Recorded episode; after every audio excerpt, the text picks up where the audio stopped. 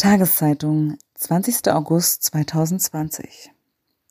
Parteitag der US-Demokraten. Das kleinere Übel von Dorothea Hahn. Es gibt keinen Impfstoff gegen Rassismus, sagt Kamala Harris. Die Begeisterung für sie ist begrenzt. Wählen werden Linke sie trotzdem.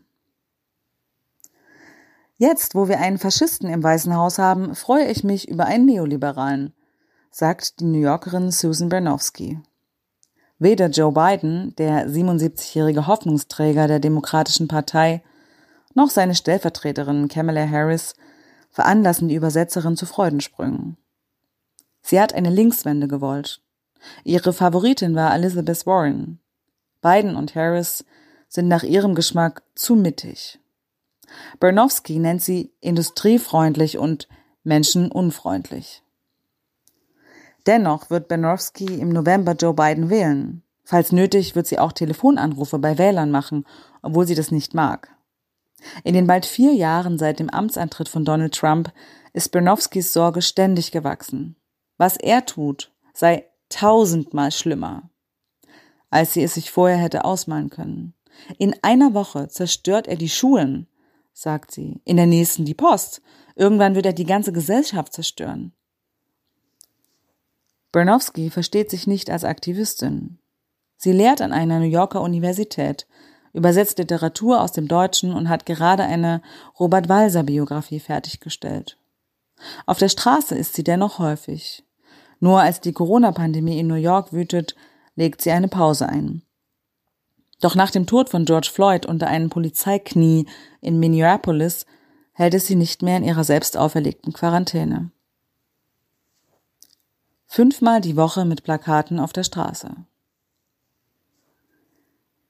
Die weiße New Yorkerin steht fünfmal die Woche abends für eine Viertelstunde mit einer kleinen Gruppe von Nachbarn an der Ecke Broadway und 111. Straße und hält den vorbeifahrenden Autos eines ihrer Schilder entgegen.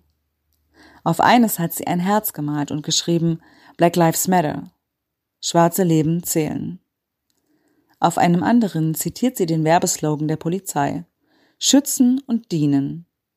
Und fügt hinzu, das ist nicht gleichbedeutend mit Schlagen, Drosseln und Töten. Manchmal hört sie die Flüche aus vorbeifahrenden Polizeiwagen.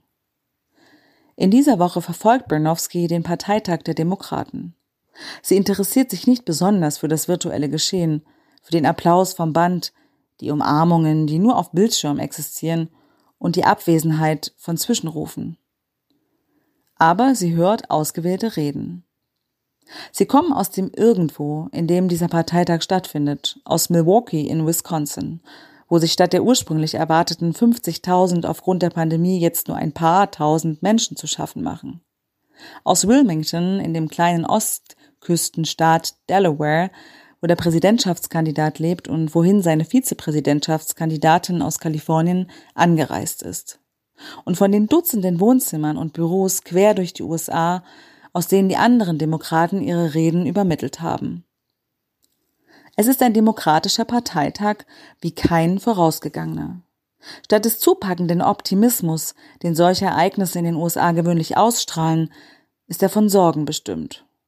Es geht um Krankheit und Tod, um Arbeitslosigkeit und Verarmung, um Intoleranz und Hass, um internationale Isolierung und um die Zerstörung der Demokratie in den USA. Selbst die Worte, die jeder politische Kandidat in den USA irgendwann einmal sagt, dies ist die wichtigste Wahl unseres Lebens, klingen diesmal anders. Sie bedeuten, dass der 3. November die letzte Möglichkeit einer Umkehr ist. Bernowski hat längst entschieden, dass sie im November persönlich ins Wahllokal gehen wird, trotz des Ansteckungsrisikos trotz der möglicherweise langen Wartezeiten und trotz des erwartbaren Chaos, das Donald Trump organisieren könnte. Eine Briefwahl scheint ihr als riskant, weil unklar ist, ob Wahlscheine, die per Post kommen, schon am Wahltag ausgezählt werden. Obwohl alle Meinungsumfragen im Augenblick einen komfortablen Vorsprung für den Demokraten Biden sehen, fällt ihr zu dem Wahltag vor allem ein Wort ein. Furcht es ist eine Sorge, die viele teilen. In Webinars befassen sie sich mit gestohlenen Wahlen und der Gefahr von Gewalt und Bürgerkrieg. Und mit der Frage, auf wessen Seite sich Militär und Geheimdienste stellen werden, falls Trump sich weigern sollte, seine Wahlniederlage anzuerkennen. Wir haben hier ein riesiges Durcheinander, seufzt Mary Kay Penn. Bei den Fernsehdebatten der anfänglich zwei Dutzend demokratischen Kandidaten im letzten Winter hat sie Bernie Sanders Abende im New Yorker Stadtteil Harlem organisiert. Sie stellte Snacks auf die Tische. In den Werbepausen stellte sie den Ton ab und diskutierte mit den anderen Bernie-Fans über gemeinsame Aktionen. Die Siege von Sanders bei den ersten Prima, Prim Primaries verschafften ihnen einen kurzen Höhenflug. Doch im April kam das bittere Ende. Im November wird die afroamerikanische New Yorkerin, die verschiedene internationale Stiftungen berät, mit zugehaltener Nase für beiden stimmen. Aber zu einem Wahlkampf für ihn reicht es bei ihnen nicht. Auch den Parteitag der Demokraten verfolgt sie nicht. Wir haben jetzt einen Kriegstreiber und einen Cop, sagt Penn. Damit meint sie Bidens Rolle bei US-Militärinterventionen und Harris Arbeit als Staatsanwältin in San Francisco. Dort brachte die jetzige Kandidatin auch junge Leute für gewaltfreie Drogenverstöße hinter Gitter und bedrohte Eltern mit Gefängnis, deren Kinder die Schule schwänzten. Für Penn ist Biden der Vizepräsident, den Barack Obama 2008 bei seinem Weg ins Weiße Haus brauchte, weil er das Vertrauen der Republikaner genoss. Zwölf Jahre später sagt Penn, Biden und Harris sind nicht in der Lage, unsere Empörung zu bündeln. Sanders selbst unterstützt Biden. Er tut es ohne Enthusiasmus, aber entschlossen. Seinen Anhängern sagt er, wir haben keine Wahl, wir müssen ihn wählen.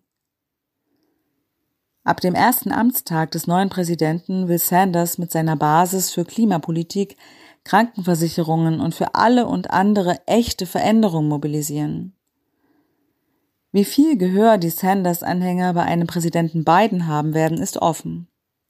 Auf seinem Nominierungsparteitag kommen mehr enttäuschte Republikaner als Demokratische Partei Linke zu Wort.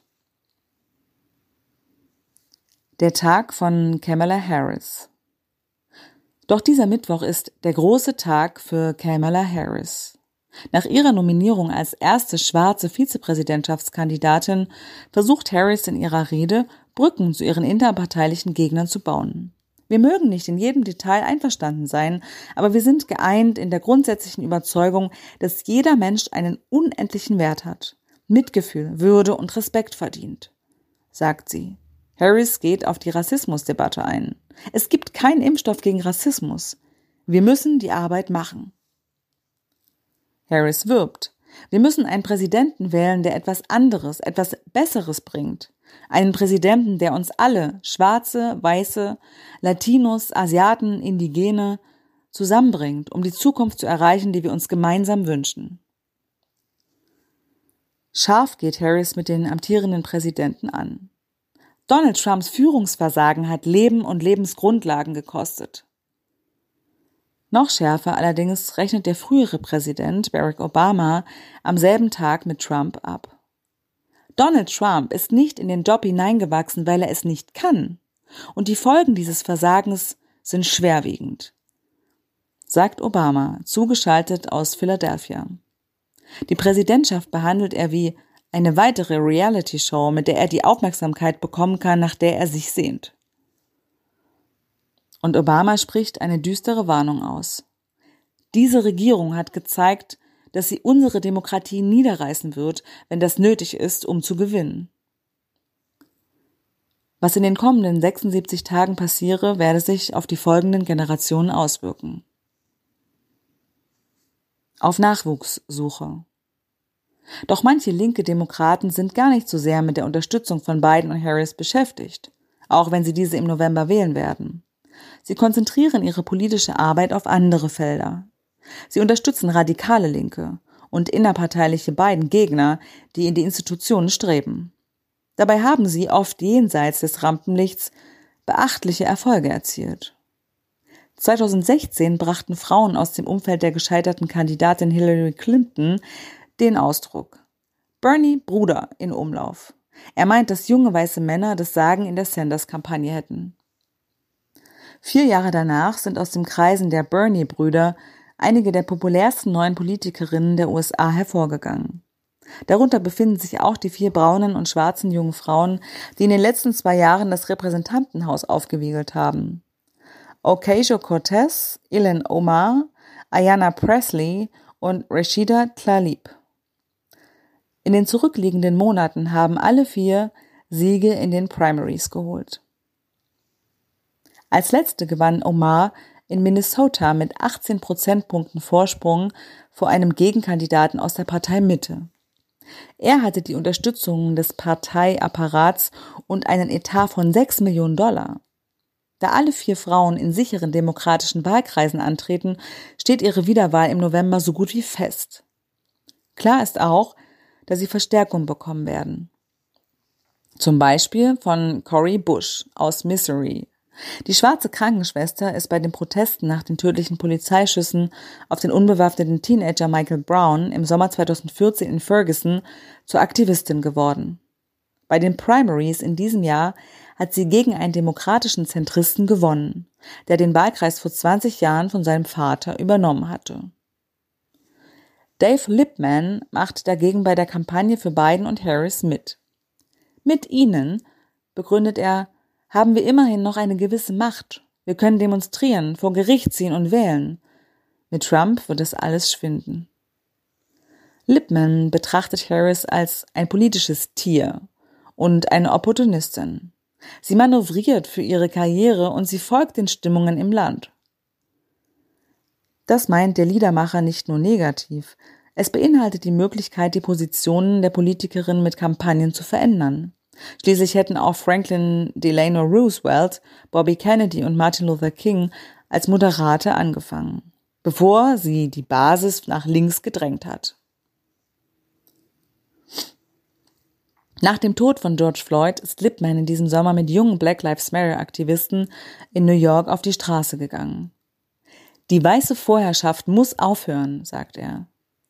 Er trug Maske, je zwei Meter Sicherheitsabstand und machte anschließend einen Corona-Test, der negativ ausfiel. Außerdem schreibt Lipman Postkarten, um Biden zu unterstützen. Die Gruppe Swing Left will bis zu den Wahlen 10 Millionen Postkarten an unschlüssige Wähler in Swing-Staaten verschicken. In Bundesstaaten, die bei den letzten Präsidentschaftswahlen republikanisch gewählt haben und von denen Swing Left glaubt, dass sie im November demokratisch werden könnten. Lipmans Postkarten gehen an zwei verschiedene Gruppen von Wählern, die Swing Left ausgewählt hat. Eingetragene Demokraten, die bei Wahlen zuletzt zu Hause geblieben sind, und ehemalige Gefängnisinsassen in Florida, die erst kürzlich das Wahlrecht zurückerhalten haben. Die Postkarten ermuntern sie, dieses Recht in Anspruch zu nehmen. Zusätzlich zu dem Vordruck auf den Karten schreibt Lippmann ein paar Worte per Hand, warum Wählen wichtig ist und was droht, wenn Trump wiedergewählt wird. Eine Prognose für den Wahlausgang wagt er nicht. Weil die meisten anderen habe ich beim letzten Mal getäuscht, sagt er. Und dieses Mal manipuliert Trump, was das Zeug hält. Die USA haben sich in den letzten Jahren verändert. Forderungen, die 2016 noch radikal erschienen, sind jetzt mehrheitsfähig. Darunter die Anhebung des Mindestlohns auf 15 Dollar, eine Krankenversicherung für alle und eine höhere Besteuerung von Wohlhabenden. Von beiden stammt keine dieser Forderungen.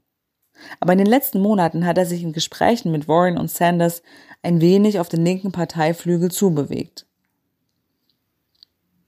Für den 81-jährigen Herb Boyd war die Entscheidung zwischen seinem progressiven Gewissen und seinem Pragmatismus nicht einfach.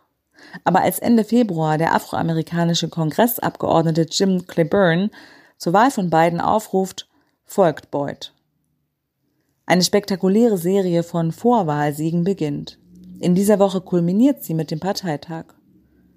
Boyd, der am New York New Yorker City College in Harlem über Malcolm X lehrt und als freier Autor für eine schwarze Wochenzeitung schreibt, fasst das, was Afroamerikaner im Süden an beiden schätzen, in einem Wort zusammen. Obama. Biden hat unter einem schwarzen Präsidenten gearbeitet. Das macht ihn besser als alle. Dass Harris ihm bei den schwarzen Wählern zu zusätzlichen Stimmen verhelfen kann, glaubt er nicht.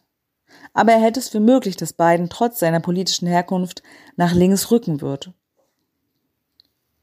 Die in Harlem geborene Afroamerikanerin Nsinga Clark nennt einen weiteren Grund, weshalb Harris die Wahlchancen von Biden nicht unbedingt vergrößert. Sie beschreibt die Vizepräsidentschaftskandidatin als klug, fähig und flexibel aber zugleich sieht sie einen Ballast, den sie mitbringt. Als Staatsanwältin war sie Teil einer Praxis, die unverhältnismäßig viele schwarze Leute verurteilt und letztlich zu der Forderung nach Abschaffung der Polizei geführt hat. Clark pendelt zwischen New York, Los Angeles und Marseille in Südfrankreich. Sie hat von einer Präsidentin Warren geträumt. Aber nachdem Trump die USA so rassistisch und sexistisch aufgemischt habe, erschien es ihr klar, dass nur ein weißer Mann eine Chance gegen ihn hat. Sie nennt Biden nicht den besten Ausdruck meiner Partei, aber sie ist entschlossen, ihn zu wählen. Bis zu George Floyds Tod befürchtete Clark, dass Trumps Chancen auf eine Wiederwahl 50-50 standen, trotz seines Umgangs mit dem Virus. Seither beobachtet sie, wie der Präsident zunehmend die Nerven verliert.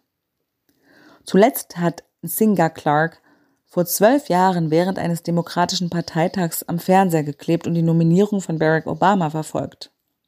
In diesem Jahr wird sie Joe Biden wählen. Aber während er am Donnerstag seine Nominierung mit einer Rede vor dem Parteitag annehmen wird, will Clark mit Black Lives Matter in New York gegen Polizeigewalt und Rassismus demonstrieren.